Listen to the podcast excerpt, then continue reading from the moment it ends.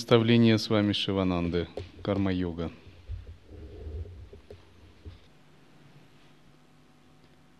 Если человек считает, что все его действия выполняет он сам, это называется менталитетом деятеля. Менталитет деятеля строится на ахамкаре, эго. Когда мы считаем себя делателем, мы придаем значение своей личности, своему мнению, своему телу, своим действиям. И у нас создается иллюзия обособленности. Мы думаем, это я, я делатель, я делаю. И вот такая иллюзия обособленности заставляет нас очень-очень сильно заблуждаться. Потому что на самом деле это бытие Сачитананда, абсолют играет через нас, а его игра нам кажется действием. Более того, мы имеем смелость эту, эту игру приписывать себе. Мы ее приписываем себе. И затем мы строим какие-то планы и цели, и затем привязываемся к этому. Конечно, это сильное заблуждение. Вследствие этого возникает рага, двеша, абхиневеша, целая череда страданий, и вся эта сансара именно из-за этого происходит. Из-за неузнавания, нераспознавания действия как игровой манифестации Абсолюта – и не распознавание себя не как делателя, а как такой же манифестации Абсолюта. И когда мы не узнаем это в себе, то и в других, конечно, тоже. И тогда мы видим в другом не Бога, не Абсолют и не Божество, а конкретного человека. А его действия тоже для нас это не лила, не игра – не абсолюта, не божества, а конкретные слова, тело, речь и ум. И тогда наш ум сжимается, ум другого сжимается, мы в жестких субъект-объектных отношениях, и карма действует по полной программе. Это, конечно, состояние невидения, заблуждения. И напротив, когда мы обнаруживаем, что через нас действует Абсолют, и то, что мы думаем, это наши действия, это на самом деле игра Абсолюта. И через другого действует Абсолют. И то, что мы думаем, что это действие другого, это игра Абсолюта, вся ситуация очищается, превращается в чистое измерение. И поскольку наш ум очень инертен, и он привык воспринимать все по-сансарному, очень нелегко как бы ему перестраиваться на это новое видение. Это происходит по миллиметру, по капле, каждый-каждый день.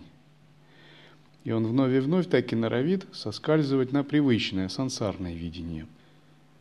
Там нелегко в монахе Сергею увидеть волю Бога, так?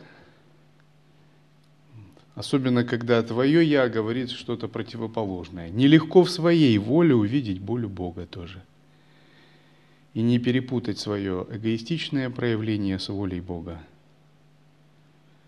Нелегко в другом монахе увидеть эманацию Абсолюта, а я скажу, а придется. Хотите вы этого или нет, если вы практикуете, деваться некуда. Чистое видение. Придется менять себя вновь и вновь, вновь и вновь, пока не будет видно. Нелегко в себе увидеть эманацию Абсолюта, тоже придется. Что бы мы ни думали, это уже факт, это есть. И как бы наш ум не думал по-другому, рано или поздно мы это увидим. В процессе очищения все это будет видно.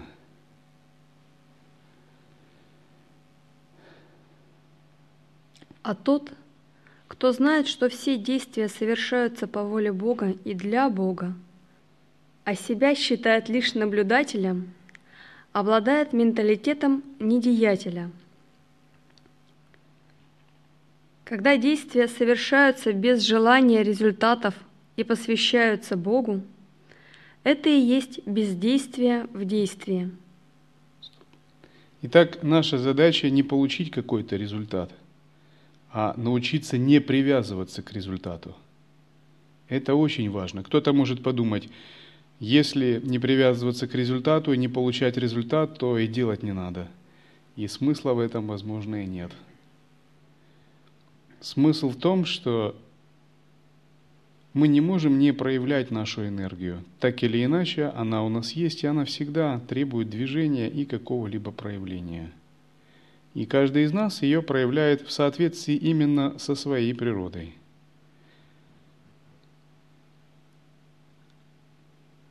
Однако наша задача – научиться не привязываться к плодам своего труда. Когда мы действуем не привязанно, мы получаем множество разнообразных плодов. Нельзя сказать, что мы ничего не получаем. Как раз наоборот, мы очень много получаем разнообразных плодов, потому что мы действуем очень эффективно.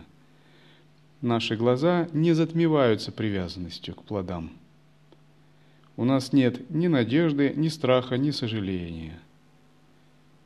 Поэтому мы можем получать очень много результатов, но эти сами результаты, мы ими не пытаемся воспользоваться эгоистично. Мы их жертвуем. Жертвуем Дхарме, прибежище, трем сокровищам, благу просветления всех живых существ. У нас нет желания приписать эти плоды самому себе и ими наслаждаться. Именно таков менталитет недеятеля – это истинное созерцание в действии. Если же есть менталитет делателя, деятеля, такая деятельность всегда окрашена привязанностью к плодам, рагой, двешей. Она в конечном счете оказывается неэффективной, и, конечно, это не духовная практика, а обычная сансарная деятельность, которой, конечно, следует избегать. Почему следует избегать? Потому что сансарная деятельность приковывает к сансаре – то есть создаются кармические реакции, и по закону кармы, и в следующей жизни ты будешь пожинать плоды этих реакций. И этому не будет конца. А если мы ставим задачу освободиться от социальных реакций, конечно, такой деятельности следует избегать. Однако не говорится, что деятельности вообще следует избегать. Нет. Деятельность вполне возможна, но именно с менталитетом не деятеля – без привязанности к плодам. Тогда это называется нишкама карма-йога. Итак, сансарной деятельности, насколько возможно, надо избегать, а карма-йога, нишкарма карма-йога – это тот тип действий, который поощряется, допускается и восхваляется святыми.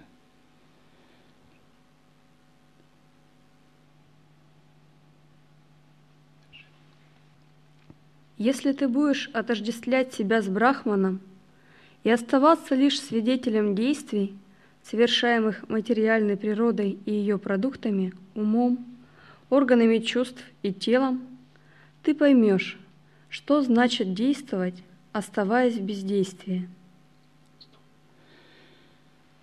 Действовать, оставаясь в бездействии, это очень важное качество для лай-йога – Ученик школы лай-йоги должен сделать это принципом своей жизни. Это значит, действуя, он находится внутри вне деяния. Он осознан, пребывает в созерцании, и само действие не затмевает его недеятельное присутствие.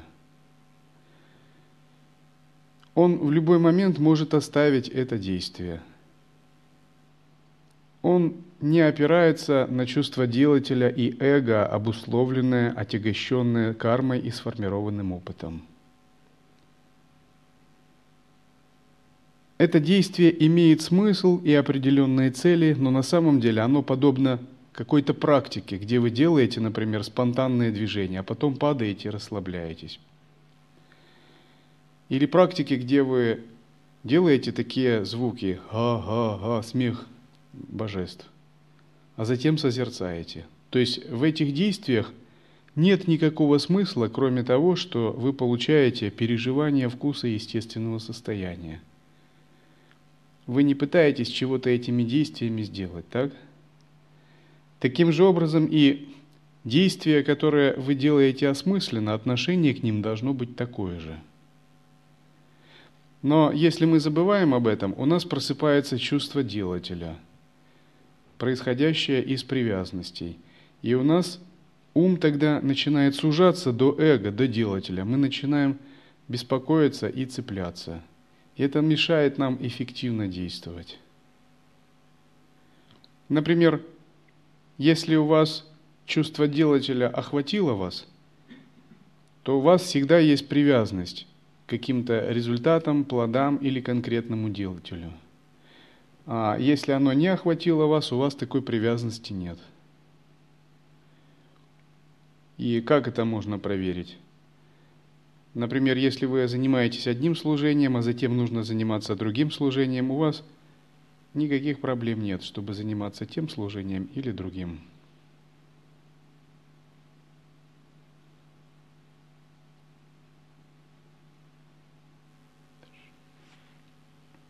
Брахман – это бездействующий, бесплотный дух, но в то же время он является перпетум мобиля.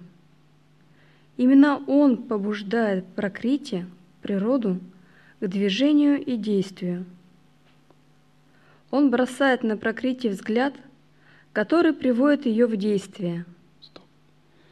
Перпетум мобили – это, как известно, вечный двигатель то, что является первопричиной, первой, первоосновой всего.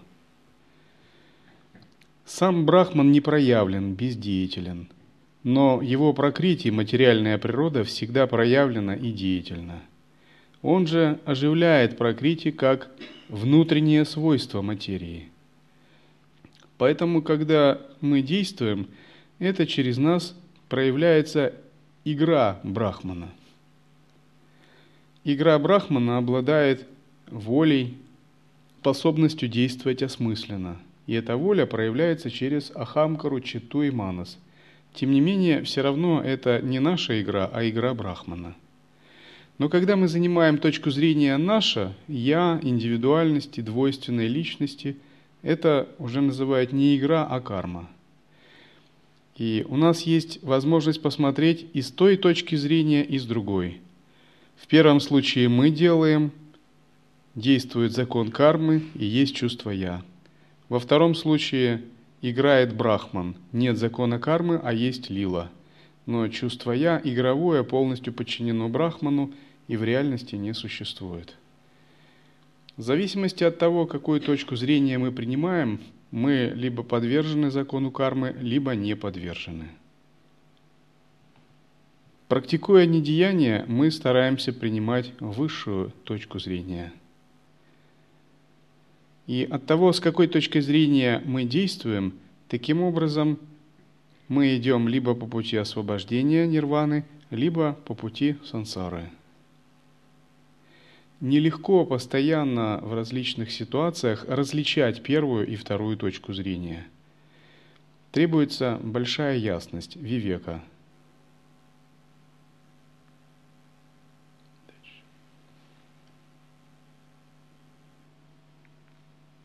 Без него Пракрити не смогла бы ничего сделать.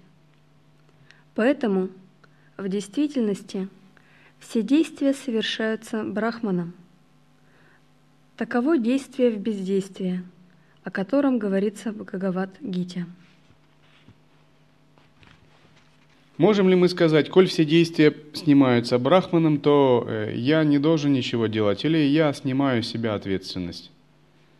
Например, если я что-то делаю, то не так важно, что я делаю, все действия совершаются ведь брахманом. Но на самом деле брахман, совершая действия, действует в том числе и через нас. Через наше тело, волю, интеллект и понимание. И от того, насколько брахман раскрыт и реализован, он может проявлять себя через волю, интеллект, тело и понимание. И те, в ком он слабо раскрыт, он проявляет себя на низших уровнях, через тело. В ком он раскрыт лучше, он проявляет себя через интеллект, личность. В ком он раскрыт еще лучше, он проявляет себя через волю, ситхи, творческие силы и многообразные виды понимания. Таким образом, следует стремиться раскрывать себе это понимание в действии. Действие и деятель. Действие, совершаемое из чувства долга, без привязанности, без любви или ненависти, без желания получить результат, относится к гуне благости, сатве. Действие – которое совершается ради наслаждения, из эгоистичных побуждений и с затратой больших усилий, называются страстным и относятся к гуне страсти, раджасу. Действие, которое совершается в иллюзии, без учета средств и последствий, приносящее вред и боль другим, относится к гуне тьмы, тамасу. Итак, множество действий в этом мире совершается без учета их последствий. Это действия из гуны тамас. Живые существа очень ослеплены майей и во многом пребывают в неведении. И когда они действуют, они не рассчитывают последствия своих действий, силу своих действий или не учитывают многообразные факторы. Пример Политик говорит неосторожную фразу, это приводит к волнениям. Волнение приводит к нарушению дипломатических отношений между государствами. Два государства становятся на грани войны. И эту фразу потом вспоминают ему 20 лет. Другой пример. Человек в молодости не контролирует энергию, употребляет наркотики. Чтобы получить наркотики, он грабит, попадает за решетку он не может рассчитать свои действия, не может предусмотреть их последствия. Третий пример. Молодая мать рожает ребенка, но не собирается его воспитывать. Когда он рождается, она думает, что же с ним делать. Вопрос, а зачем было тогда это делать? Зачем было так вести себя одному, второму, третьему? Это действие в гуне тамос, неведение. Когда живые существа не предполагают, что их действия вызовут определенные последствия – и эти последствия начнут действовать и вступят в силу э, сразу после того, как будет создана соответствующая причина. И это изменит их жизнь. Действия в Гунираджас более осмысленны, но они связаны с эгоизмом, с привязанностью, желанием чувственных удовольствий и тоже слабо контролируемы.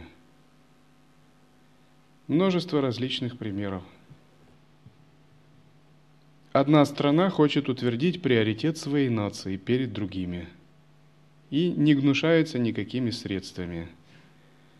Другая страна, обладая национальной гордостью, делает наперекор все этой стране. В результате страдают обе страны. Страдают не только обе страны, но и те, которые являются их соседями. Гордость и амбиции не дают возможность договориться нациям или странам. Ложное чувство эгоизма, идентификации разрушает добрые отношения между ними. В результате народы этих стран испытывают проблемы. Примеры действия в Гуни Раджас. Все это обусловлено привязанностями. Все это из-за того, что разум затуманен – он не просчитывает последствия своих действий. Он не видит, чем они могут обернуться, не учитывает многообразные факторы. Например, пример монастырей. Человек приезжает в монастырь, э, не получив благословения или не выполнив условия. Когда он приезжает, ему говорят, но у нас так не принято – Это тоже не учет условий, не учет факторов местного этикета. Или человек э, становится послушником, но не учитывает фактор э, монашеской этики. И если он неправильно ведет себя, ему говорят, у нас так не принято, здесь в этой мандале так не надо себя вести. А он отвечает с позиции воззрения. Все это действует Брахман, и это все иллюзия. Зачем вообще разводить такие разговоры? Это означает, что он кое-что учел, но кое-что не учел. Например, он учел воззрение и учел самоосвобождение, но не учел том, что здесь действуют принципы этики, которые уважаются всеми. Это тоже пример неправильного действия.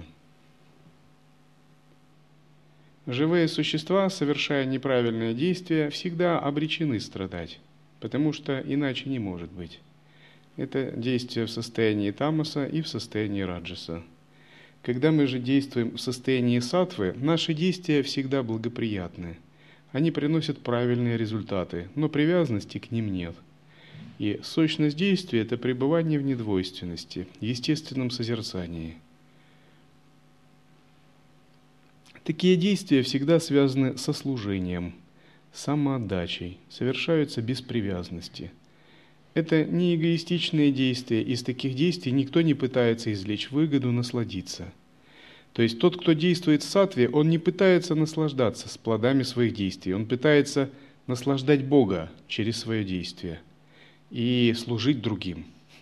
А тот, кто пытается наслаждать себя, тот, кто пытается э, не служить, а как-то эгоистически пользоваться этим, он всегда соскальзывает в иллюзию, в состояние делателя и неведения.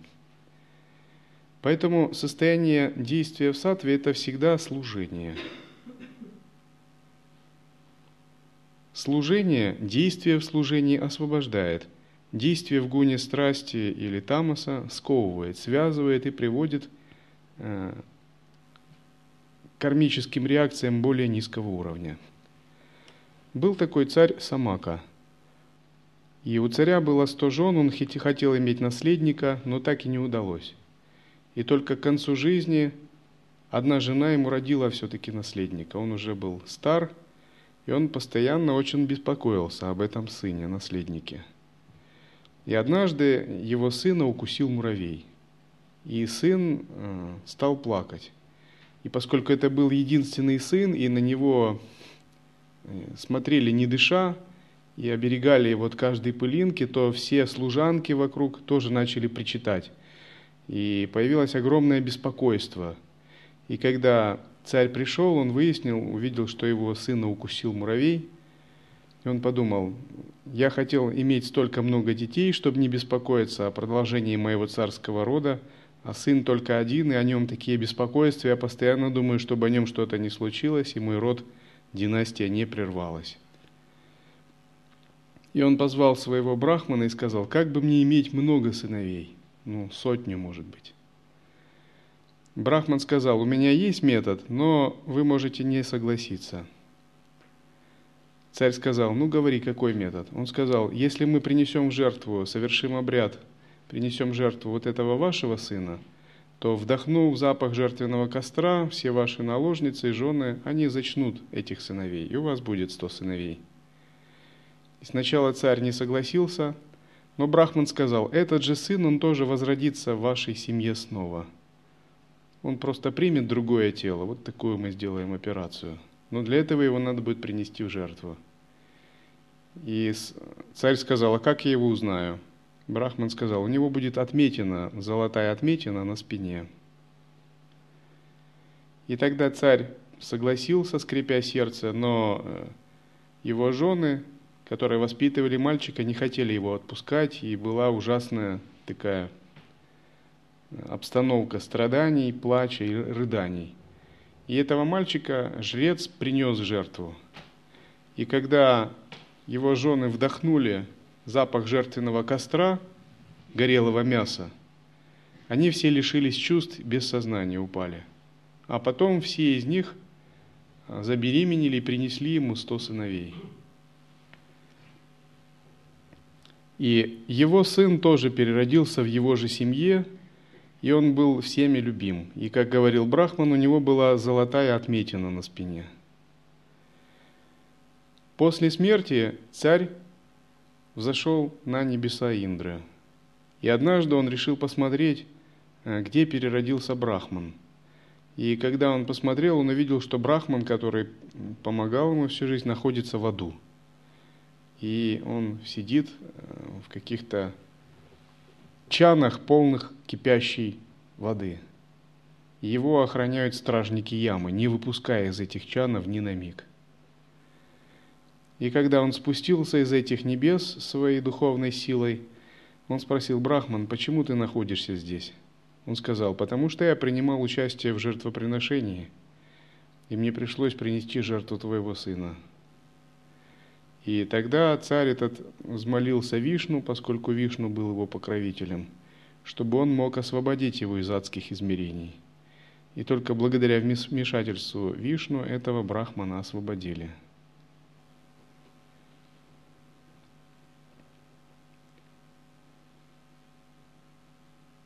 Действия Брахмана, несмотря на то, что у него была благая мотивация, совершались в гуне невежества, в тамасе. Потому что он не предусмотрел, что это тот груз кармы, который он не способен взять на себя.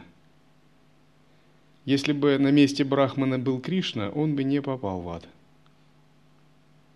Но поскольку груз кармы был для Брахмана тяжел, он после этого жертвоприношения упал в низшее измерение – но поскольку его настоящая мотивация была благая, и это было что-то наподобие пересадки астрального тела, то все закончилось тем, что по закону кармы царь спас его, вытащив из низшего мира.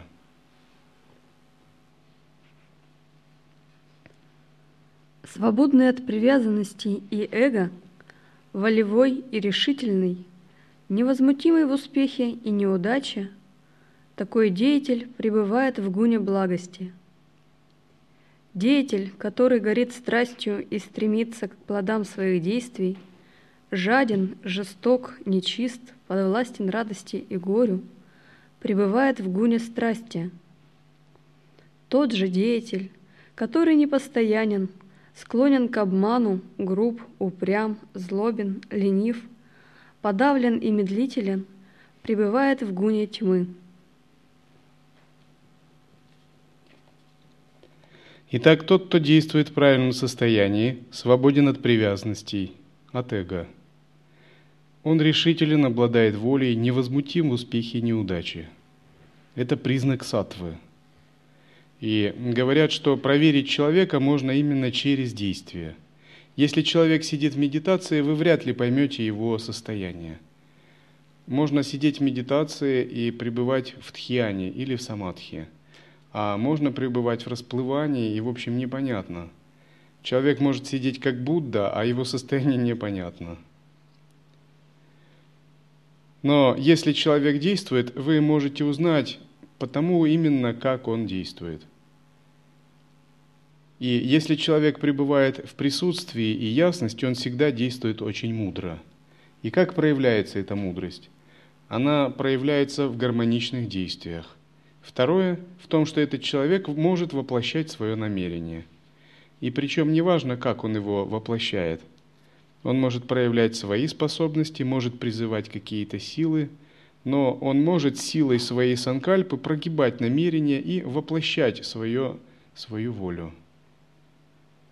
Например, кто-то, кто обладает сильной волей и талантами, достигает своего намерения своими действиями – кто-то может притягивать шакти, менять ситуацию.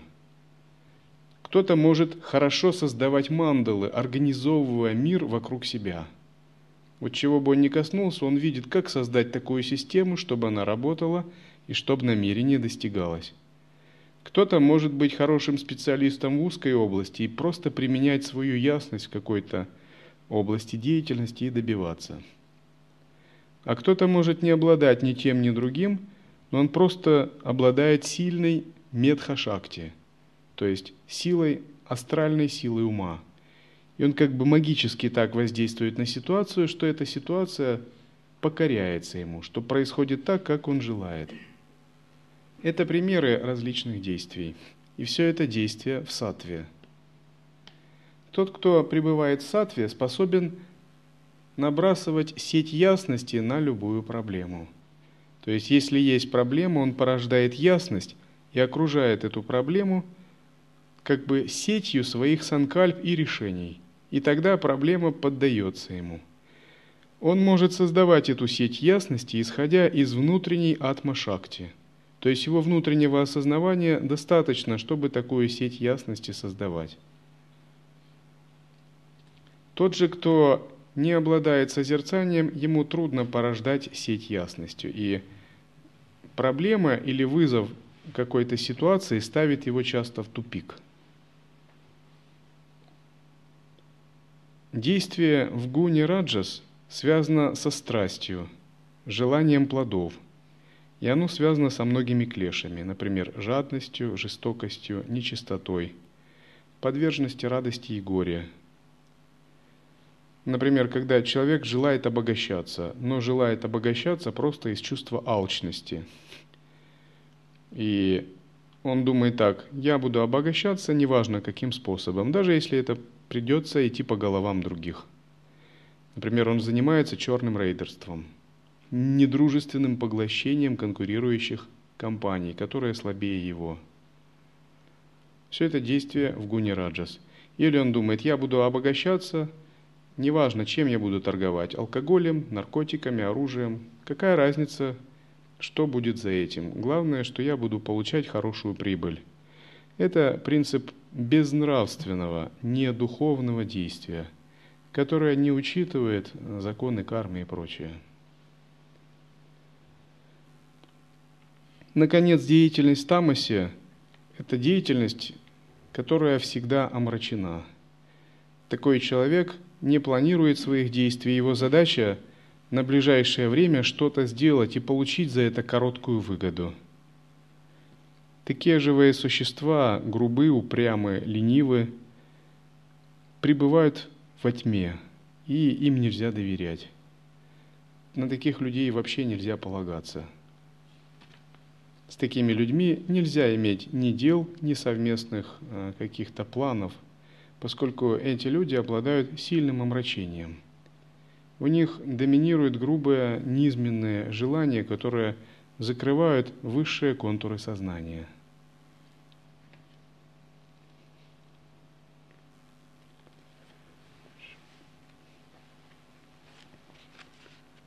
Посвящение себя Богу. Что бы ты ни делал, что бы ты ни ел – что бы ты ни жертвовал и не отдавал другим, делай это как подношение мне. Сосредоточь на мне свой ум. Будь предан мне, преклоняйся предо мной. Так, сделав меня своей целью и пребывая в гармонии со своим высшим «Я», ты придешь ко мне. Часто, когда мы говорим о необходимости э, созерцать, быть внимательным, мы как бы забываем, что это э, такое трансцендентальное понятие. Мы думаем, быть внимательным, созерцать, это как бы ну, что-то мое личное, это касается меня. Это нечто мое собственное, внутреннее. На самом деле это, конечно, заблуждение. Это касается сверхличностного – это выход за пределы эго и я. Это преданность, посвящение и самоотдача. А внимательность и созерцание всего лишь средство к этому, то есть это не самоцель как бы. Внимательность и созерцание рано или поздно должно перерастать в самотрансценденцию. Как вы знаете, из трех уровней созерцательной практики первое – это самосвобождение. И вот именно она связана с внимательностью и созерцанием. А второй уровень – это самотрансценденция. Это когда снежинка ложного эго падает в океан осознавания и растворяется в нем. Еще раз прочитайте. Сосредоточь на мне свой ум. Будь предан мне, преклоняйся предо мной. Так, сделав меня своей целью и пребывая в гармонии со своим высшим «Я», ты придешь ко мне. Итак, созерцая, мы должны сосредоточить ум на Брахмане, Абсолюте. Выполняя различные действия, мы должны быть внимательными, но не внимательными просто так, как бы сами по себе, а внимательны к трансцендентному и через внимательность обнажать состояние трансцендентности.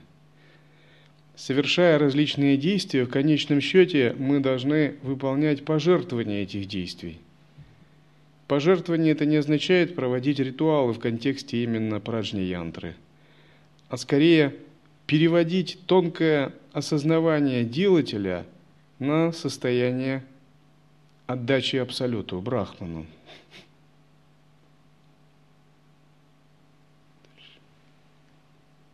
Кришна подкрепляет все сказанное Арджуне обещанием.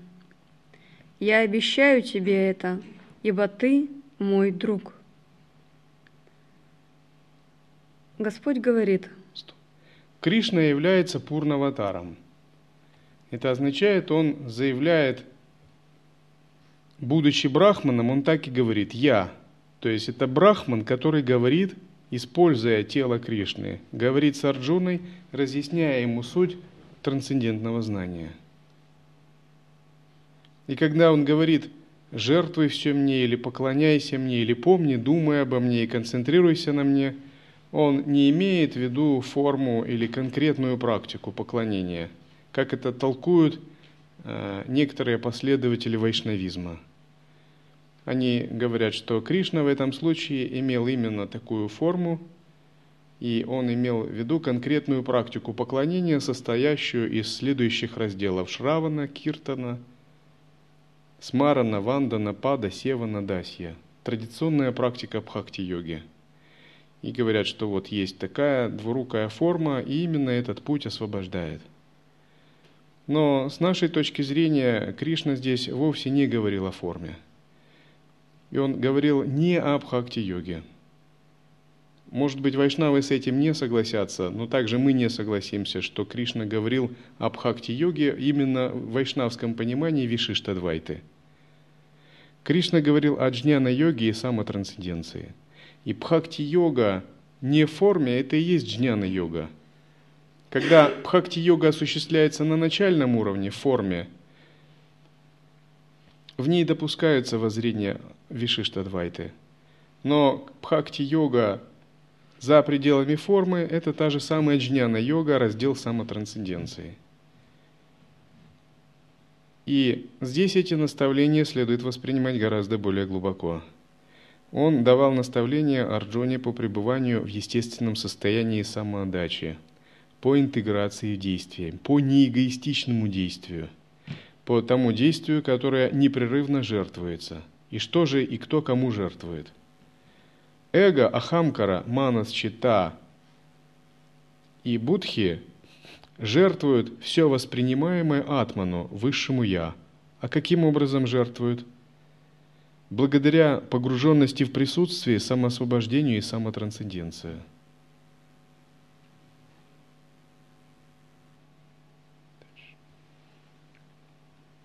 Господь говорит – Оставь все обязанности и предайся мне одному. Я освобожу тебя от всех грехов, ничего не страшись. Он обещает Арджуне вечное пребывание в высшей обители.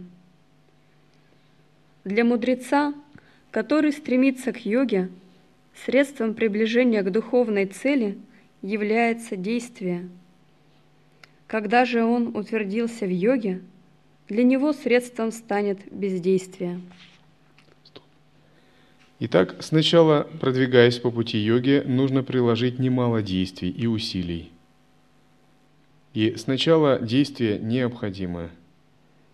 Затем все эти действия утончаются, и мы говорим о недеянии, о созерцательном недеянии.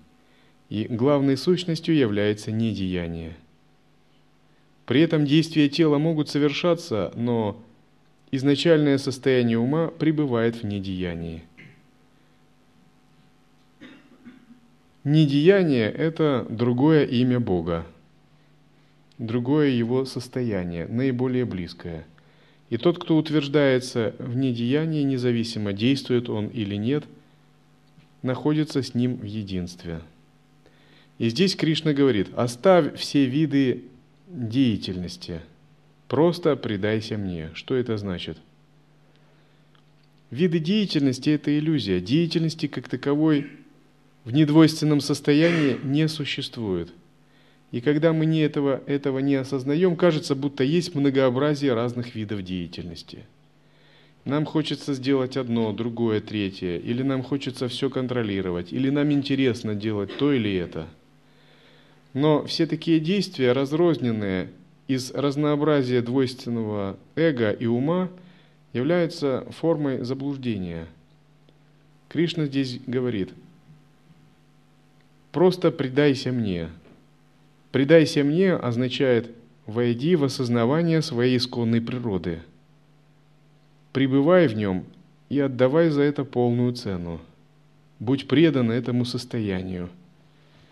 Отсекай цепляния, надежды и страхи, которые возникают при действии.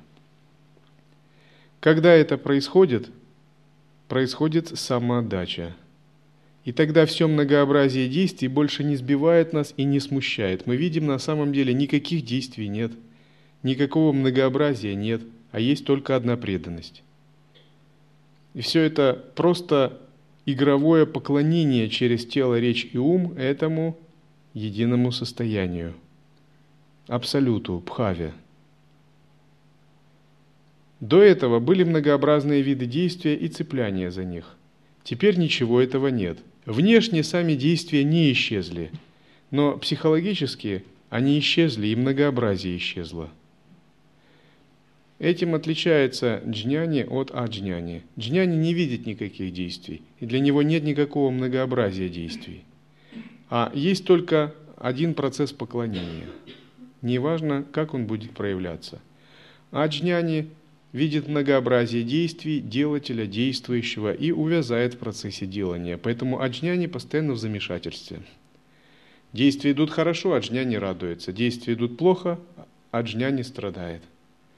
Но джняни никак не обуславливается действиями. Действия идут хорошо, плохо, он всегда пребывает в трансцендентном состоянии. Для него нет даже плохо или хорошо, у него всегда хорошо.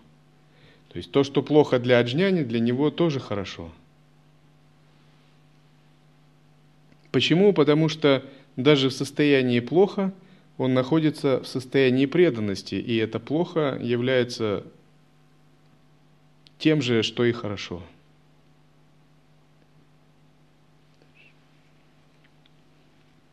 Утвердиться в йоге значит избавиться от привязанности к объектам чувств и к действию, а также от всех желаний. Поэтому всегда думай обо мне и сражайся. Сосредоточившись на мне, свободный от сомнений, ты обязательно придешь ко мне.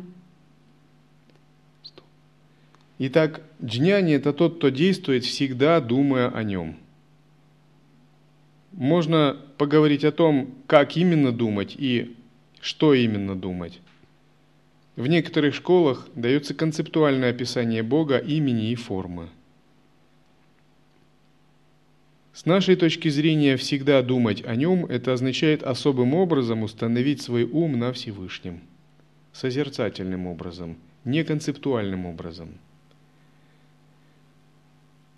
Но, тем не менее, вектор направленности на абсолют, он всегда остается. Если же мы созерцаем без такого вектора направленности, то это ничем не отличается от буддийской сатипатханы, от внимательности – Буддийская сатипатхана хороша как начальная практика, и любая сатипатхана. Но это ни в коем случае нельзя назвать созерцанием истинным. Она должна привести к истинному созерцанию. В сатипатхане важна сама внимательность, но не важна трансценденция, предполагается, она сама будет происходить. Не важен вектор, зачем наблюдать. Можешь наблюдать за дыханием, а можешь за телом. Но когда мы говорим о пребывании в естественном состоянии – то это состояние, когда мы наблюдаем только за Богом, только за Абсолютом.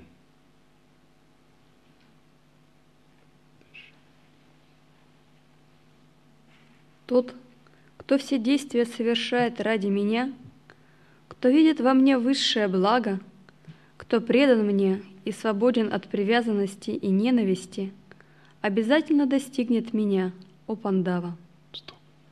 Очень важная фраза. Кто действие совершает ради меня. действие надо совершать ради Абсолюта.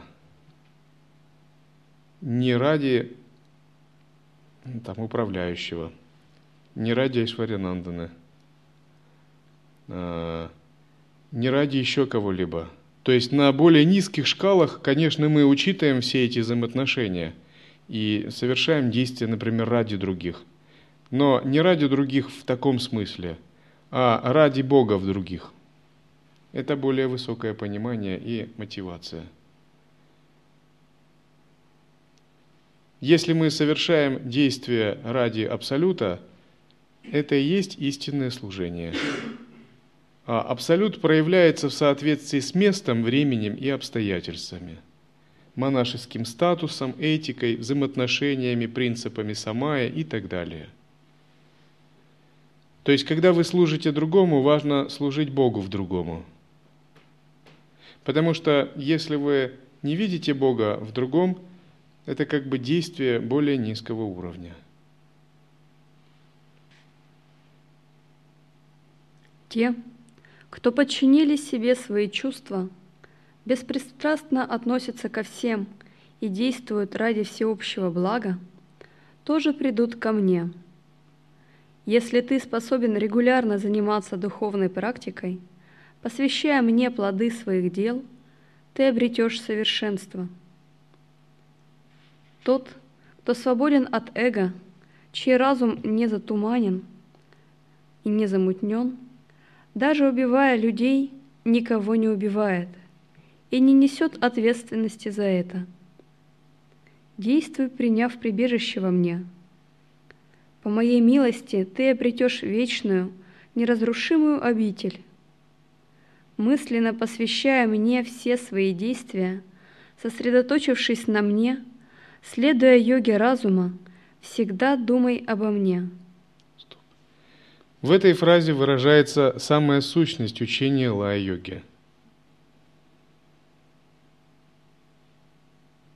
Мысленно посвящая мне все свои действия.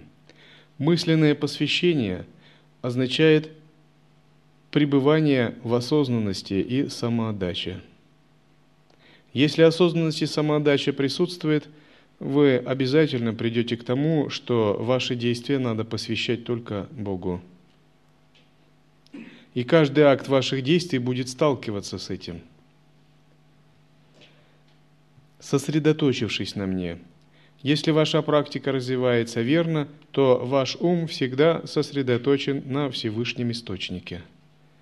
Если практика не идет неверно, то вы упускаете вектор такого сосредоточения. Бывает, мы сосредотачиваемся совсем не на том, на чем надо. Например, на чужих недостатках – это совсем не объект для концентрации. Тот, кто это делает, он как бы забывает вообще суть всей садханы. Либо на желаниях, либо просто на посторонних вещах. Это тоже заблуждение. Значит, мы тратим драгоценное время нашей жизни. Но, говорится, сосредоточившись на мне, то есть на абсолюте. И надо понять, куда помещать точку своего сознания – чтобы это сосредоточение было хорошим. Следуя йоге разума, йога разума – это будхи-йога, йога осознавания, то же самое, что и лая-йога. Всегда думай обо мне. Думать о Всевышнем Источнике означает особым образом быть настроенным на Брахма-Хамбхаву, пребывать в направлении Брахма-Джняны –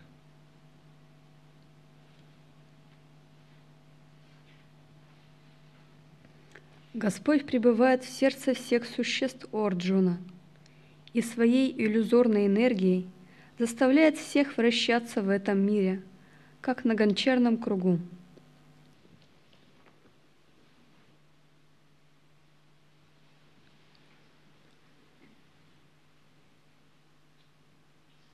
О